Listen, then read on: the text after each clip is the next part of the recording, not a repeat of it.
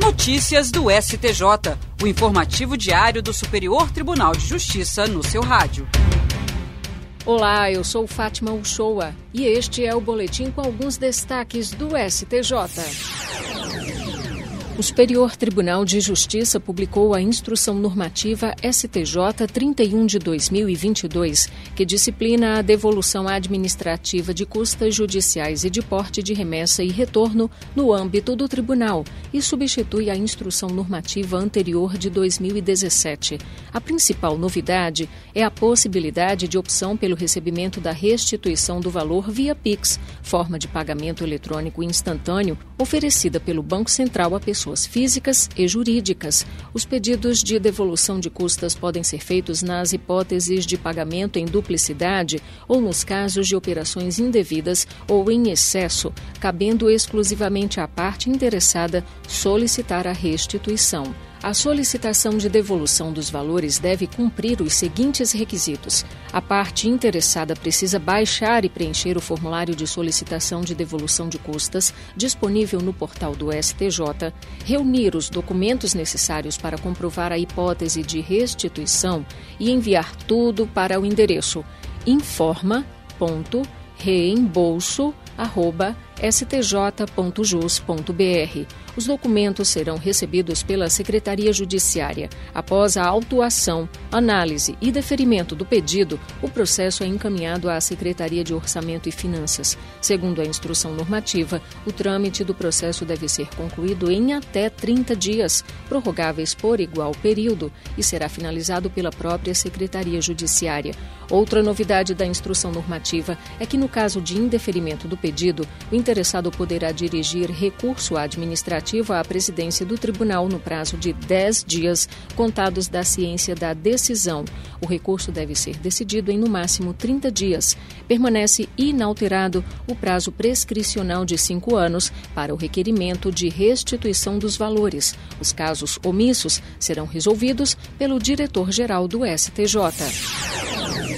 A Advocacia Geral da União tem sido um dos principais parceiros do Superior Tribunal de Justiça quanto ao esforço para reduzir o volume de processos. Desde junho de 2020, está em vigor o acordo de cooperação técnica firmado entre o STJ e a AGU, que possibilitou até junho deste ano de 2022 que cerca de 620 mil processos tivessem a tramitação abreviada nas instâncias de origem, evitando que chegassem à Corte Superior. Desse universo, 298 mil processos estavam relacionados à matéria previdenciária. Baseado no trabalho de jurimetria realizado pelo STJ, a AGU tem reforçado o alinhamento de estratégias e fomentado boas práticas institucionais para a criação de mecanismos que inibam o ajuizamento de ações e as contestações em processos nos quais a União e suas autarquias figurem como réis, bem como a interposição desnecessária de recursos. Tudo isso com a finalidade de contribuir para o objetivo de desjudicialização, que também passa pela internalização administrativa das questões definidas pela Corte Superior. O empenho da AGU resultou na diminuição dos processos em tramitação no tribunal, na prevenção de litígios, no melhor gerenciamento de precedentes qualificados e no fomento à resolução consensual de controvérsias referentes aos órgãos públicos e às entidades que ela representa. Ao longo de 2022, a Procuradoria-Geral Federal editou atos normativos e adotou projetos institucionais para promover uma atuação judicial mais uniforme, racional e isonômica com novas regras, as quais permitem a não interposição de recursos e a desistência de processos que, à luz da jurisprudência, têm chances muito reduzidas ou mesmo nulas de êxito. O Conselho Nacional de Justiça aprovou uma resolução que estabelece diretrizes para o reconhecimento de suspeitos em processos criminais, com o objetivo de evitar condenações injustas decorrentes de erros no procedimento. A resolução é fruto dos estudos de um grupo de trabalho criado pelo CNJ em 2021 e cuja coordenação foi do ministro do Superior Tribunal de Justiça, Rogério Schiatti Cruz.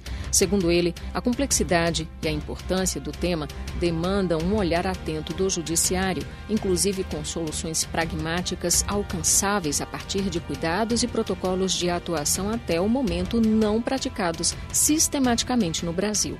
Ao apresentar a proposta de resolução formulada pelo grupo de trabalho, a presidente do CNJ, ministra Rosa Weber, afirmou que o Conselho dá um passo histórico na evolução do padrão de confiabilidade da prova de reconhecimento ao orientar uma forma justa e racional de realização do procedimento. O Corregedor Nacional de Justiça e ministro do STJ, Luiz Felipe Salomão, elogiou os estudos do grupo de trabalho que englobaram desde o diagnóstico das falhas de reconhecimento até o uso cada vez mais frequente de ferramentas tecnológicas nesse procedimento. Entre os pontos da resolução aprovada está o requisito no qual a pessoa que vai passar pelo reconhecimento tem direito a constituir defesa para acompanhar o procedimento, que deverá ser feito de preferência com a colocação do suspeito entre outras pessoas alinhadas. Somente quando esse método não for possível é que poderão ser usadas fotografias a resolução disciplina de forma clara e direta o processo a ser seguido no reconhecimento, com cinco etapas. Detalhes sobre os estudos do grupo de trabalho e a resolução proposta podem ser conferidos no relatório final aprovado pelo Conselho Nacional de Justiça na própria página do CNJ na internet. Esse foi o Notícias do STJ. Se quiser ouvir mais, acesse soundcloud.com/stj Notícias. Até a próxima. Notícias do STJ, uma produção da Secretaria de Comunicação Social do Superior Tribunal de Justiça.